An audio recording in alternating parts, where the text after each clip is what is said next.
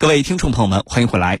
您正在收听到的依然是江苏新闻广播军情观察节目，我是郝帅，在中国南京继续为您解码军情。今天节目之中，我们邀请到的两位军事评论员分别是军事专家陈汉平和军事专家袁周。来看到今天节目的另外一条消息。美国拉拢东盟召开特别峰会，这场峰会到底有哪些特别之处？对于美国极力兜售的印太战略，东盟国家会买账吗？军情观察为您详细解读。五月十二到五月十三号，为期两天的美国东盟特别峰会在美国华盛顿特区举行。双方在会后发表了二零二二年共同愿景声明，声明承诺在今年十一月将双方关系升级为全面战略伙伴关系。本届的美国东盟特别峰会的召开可以说是一波三折。此前呢，美方单方面的宣布峰会在三月二十八号到二十九号召开，但是呢，多个东盟国家领导人对此表示非常不满，会议安排最终被推迟了。那么这场峰会到底有什么样的特别之处？对于美国极力兜售的印太战略，东盟国家真的会买账吗？接下来我们就一起来分析。袁教授，首先呢，请您为我们介绍一下。这个美国东盟特别峰会，它到底是一个什么样的会议？美国为什么如此执着的拉着东盟要开这个会呢？好的，美国东盟特别峰会啊，是美国总统和东盟十国首脑进行集体会晤的一次重要会议。那么这次呢，呃，美国东盟特别峰会实际上是第二次举办此类会议，上一次还是在五年前，时任美国总统奥巴马与东盟领导人举行了首次美国东盟首脑峰会。那么此次峰会的目的，按照美国正式官宣的说法呢，是为了庆祝美国东盟对话伙伴关系建立四十五周年，以及美国向东盟国家展示美国对地区持久的承诺。当然，大家知道，美国这次啊，呃，把除了菲律宾和缅甸领导人之外的八个国家的东盟领导人都邀请到华盛顿，绝对不是他说的那么简单。美国拉着东盟国家领导人搞这么一次美国东盟首脑峰会。主要的目的，我认为有以下三个方面。首先是兜售印太战略，在东南亚地区构建围堵中国的包围圈。那么自特朗普提出印太战略以来，美国一直积极拉拢中国周边国家，积极构筑所谓围堵中国的战略包围圈。但是东南亚地区一直就是美国这个所谓的反华包围圈的漏洞所在。东盟国家多次明确表态。不在中国和美国之间选边站，但是美国并不死心，而是一直致力于在东盟和中国之间挑拨离间，对东盟国家渲染所谓的中国威胁，怂恿鼓动他们举行反华的行动。那么这次峰会啊，更是不惜以利相诱，诱使东盟国家进一步加入到美国的印太战略之中。为此，美国在这次峰会上承诺要向东盟提供价值一点五亿美元的援助，并且啊。要把双方的关系提升为全面战略伙伴关系。看来美国为了拉拢东盟，这次啊也挺舍得放血的。其次呢，美国也在积极开拓东南亚的市场。东南亚人口众多，资源丰富，是世界上重要的市场。呃，受疫情和战争的影响，目前美国的经济下行压力在增大。这次美国东盟首脑峰会，美国升级了和东盟的关系，既有政治和军事上的考虑，更有经济上的谋划。拜登政府正在谋划所谓的重建美好世界基础设施投资和印太经济框架，那么也希望获得东盟国家的支持和积极参与，来扩大美国在东南亚地区的利益。第三呢，协调东盟在乌克兰问题上的立场。自从俄乌冲突发生以来，美国一直在逼各国表态，要求全球啊都必须和美国一致去制裁俄罗斯。在俄罗斯与美国。围绕乌克兰问题的这场较量中，实际上东盟国家普遍认为自己没有必要涉及到大国事务，不想选边站。呃，我们看到，除了新加坡跟随西方对俄罗斯各种的谴责和制裁之外，其他东盟国家态度都很微妙，都在想保持中立。所以这次峰会上，美国也趁机把这个议题抛出来。不过，东盟国家领导人并没有接招，只是顾左右而言其他，并没有上美国的套。主持人。好，谢谢袁教授。从会后的相关报道来看，这次的美国东盟特别峰会谈的到底怎么样呢？我看到有这样的评论说，这次峰会啊是呃预期很高，但是成果有限，真的是这样吗？请程教授为我们分析一下。美国和东盟峰会呢已经结束了，呃，目前外界普遍啊不看好，认为啊成果有限，这个表述啊我是赞同的。我个人认为啊，这一次美国和东盟峰会，他们之间的问题，我觉得还是很明显的。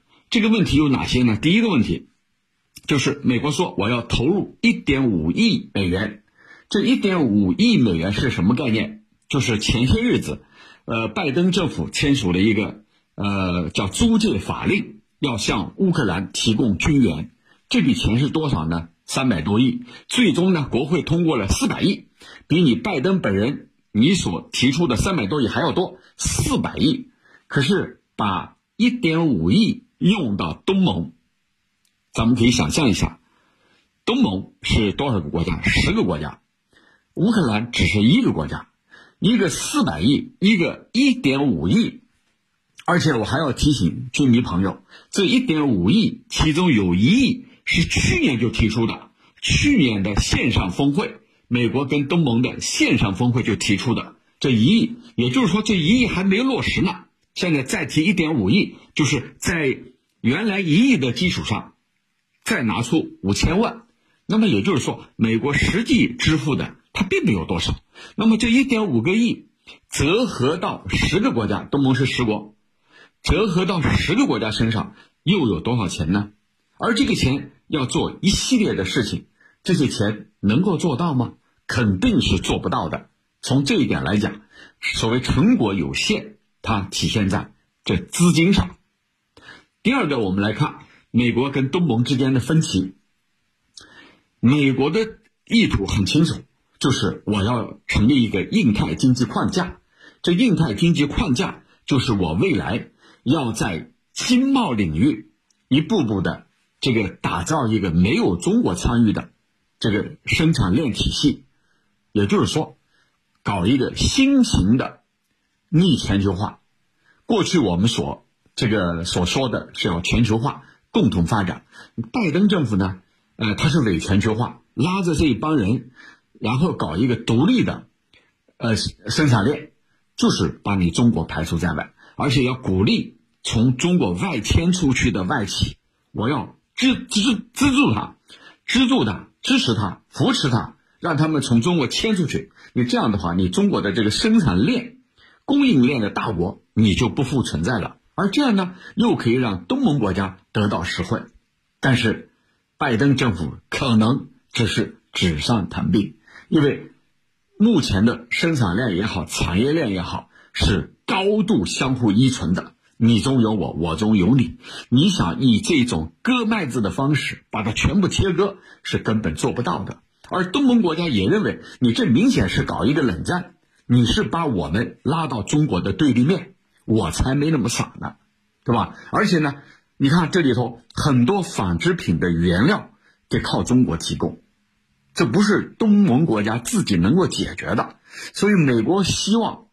搞一个去中国化的经济生产链、产业链，那是很难实现的，而且东盟国家也不愿意迈出这一步，对吧？这是第二个他们之间的分歧。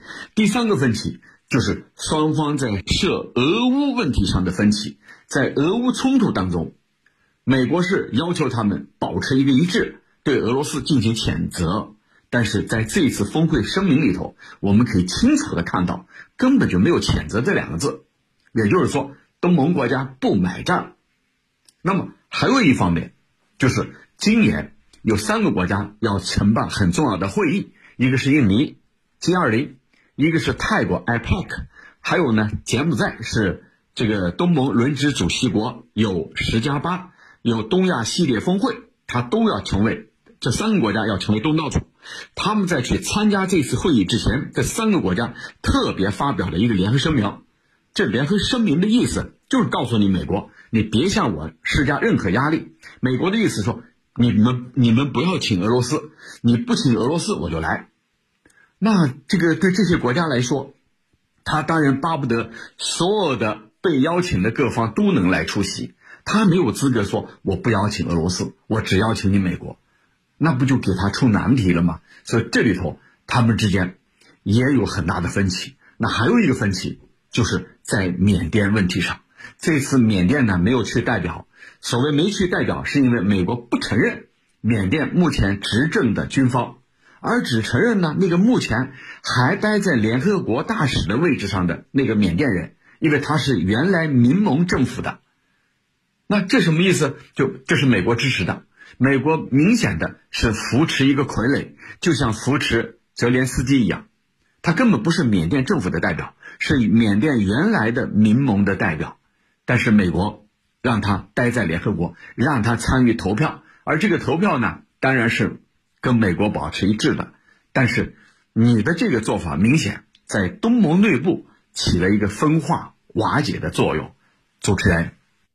好，谢谢程教授。美国拉拢东盟召开特别峰会，这场峰会到底有哪些特别之处？对于美国极力兜售的印太战略，东盟国家会买账吗？军情观察正在解读。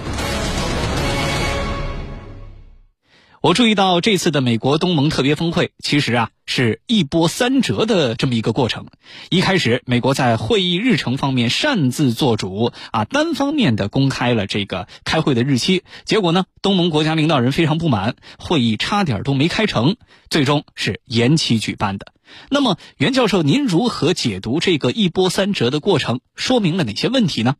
好的，这次美国。东盟特别峰会出现波折的情况，我觉得说明了三个方面的问题。首先呢，就是美国在对待所谓盟友和伙伴国家时，居高临下的霸主心态非常明显。在美国看来啊，它才是世界的中心，全球的秩序都应该以美国的意志为意志，以美国的利益为核心。因此，在和东盟的首脑峰会中，美国才会不顾东盟国家的意愿，擅自做主定下时间。其次呢？反映了东盟国家主权意识在增强。对于美国不顾东盟国家的意愿，擅自做主定下峰会时间，东盟大多数国家都表现出了严重的不满。所以，对于美国安排的三月份的会议时间，大多数东盟国家领导人啊都表示自己没有时间去不了。只有新加坡总理李显龙给了美国一个面子，在这一时间内访问了华盛顿。那么，即使是这一次。呃，我们看到菲律宾总统杜特尔特也以本国刚刚大选，自己即将退位为由，没有给美国面子，没有来到华盛顿。可见，美国总统拜登这种不尊重成员的啊拉群的这种做法，那么自己当群主还不拿群里面的成员当回事儿，那么东盟国家作为这个群里面的成员啊，还是敢于表达自己的不满的。那么第三呢，就是东盟和美国还是有合作的需求的。那么即使美国在对待东盟国家时非常傲慢，比如时间选择上不尊重东盟国家的意愿，还在会议期间以拜登很忙为由没有举行双边的首脑会谈，但是东盟国家最终还是忍了，到了华盛顿参加了这次会议，使最终啊这次峰会还是开成了。那么这就说明啊，对于和美国的合作，对于美国的拉拢。东盟国家还是有积极的意愿，利用大国竞争搞平衡，以获取更多的利益，应该是美国这次东盟峰会让东盟国家能够积极参与的根本原因。所以，在美国推行印太战略和我们中国在印太地区进行全面竞争的战略背景下，我们还是要对东盟国家可能会被美国所利用进行一些反华的行动，保持高度的警惕。呃，加强与东盟国家的团结，共同反对域外国家任何损害本地区和平稳定、破坏本地区团结合作的行为，是我们必须要坚持的。主持人，好，谢谢袁教授。正如我们刚刚都谈到的啊，美国正在极力的拉拢东盟国家，而且呢，向他们兜售自己的所谓印太战略。那么，对此东盟国家如何反应？真的会买美国的账吗？请程教授为我们解答。好的。对于美国的这个强势拉拢啊，东盟国家有着怎样的想法？我想啊，这个举一个很明显的例子，就是菲律宾总统杜特尔特没去，他派的是外交部长洛钦。那杜特尔特为什么不去？他给出的理由是，我们正在进行总统选举，那时候新总统已经产生了啊，我就不去了。其实这样的说法呀。只是一个借口，为什么？因为杜特尔特说过，我这任内，我不会去访问美国。现在呢，我还有呃个把月，我就离任了。我要善始善终啊，我要自始至终都要保持我的这个态度，所以呢，他找了一个借口不去。那同样的道理，这个韩国新政府尹锡悦在选举产生之后，我记得我们也分析过，他是第一时间去了美国。那你杜特尔特不去，刚刚大选产生的新总统小马克思他也可以去啊，没去啊。从这里来看，东盟国家对美国的做法是很清楚的。那么俄乌冲突以后，杜特尔特还有一句话。啊，我们军迷可以来回味一下。他说：“只要你美国出兵啊，出兵乌克兰以后，你向我要什么，我都给你什么。”这是他说的原话。这个话的意思是什么？就是你只拱火，你根本不会到一线去帮别人啊！我已经看透你了。这是杜特尔特说的。那这句话其实也代表了多个东南亚国家在这个问题上的立场。就是说，你美国呀是不怀好意的，你呀就是在拱火，就是在煽动我跟别人去对抗，你根本不会在出了问题以后出面来帮我。我们已经看透你了。我想这就是东南亚国家他们的一个一个态度。那除了这个呃菲律宾，柬埔寨的态度也很耐人寻味。他在俄乌。在制裁俄罗斯的这个决议上，他是投赞成票的，很令人奇怪，很令人感到意外。而这一次呢，他作为东盟轮值主席国，也主动去了美国啊，他也去了。按照以往，这个柬埔寨首相洪森是不会去的，但这一次去了。去了以后，人家提出来啊，呃，这个洪森我不见啊，拜登提出来洪森我不见啊，其他我都可以见，洪森我不见。那就是故意给他一个冷场，而且呢，在这个期间还有一个插曲，洪森呢还被人扔了一只鞋子啊，扔到他的脸上，这在西方的文化里头是非常羞辱人的。那我要问你了，你这个安保是怎么做的？你美国的安保是怎么做的？对不对？国家领导人啊，国家虽小，他也是领导人呐。你的安保是怎么做的？如果这不是一只鞋子，是一把刀子，一个手雷或者一个其他的什么？器械会怎么样？这里头，我认为美国方面的做法，那就是纯粹是对这些小国呀，这个根据自己的好恶来区分的，就根据自己的立场，你跟我是哥们儿，我对你好生招待；你跟中国好，我对你冷落。那你的这个做法，无疑又会使得东盟国家更清楚地看清你的嘴脸。那未来这些东盟国家会怎样在中美之间打交道呢？那么我们联想到去年，习近平主席在纪念中国东盟这个对话三十周年的这个峰会视频峰会上，他提到构建五个家园，非常清楚，就是我们中国的做法，就是我们还是孔孟文化，咱们大家和平共处，美美与共，而美国呢是以自己的意识形态价值观来划线的。啊，所以这里头呃一目了然。我相信这次去美国的一些东盟国家，他一定会觉得很后悔。啊！你看，我们去啊，把我们请去了，原来是这样一个结局啊！刚才我们也分析了，成果非常有限，而且还受到羞辱。主持人，好的，感谢我们两位军事评论员的精彩点评。以上就是本期军情观察的全部内容。我是郝帅，代表节目编辑卫青、赵晨，感谢您的锁定收听。我们明天节目再见。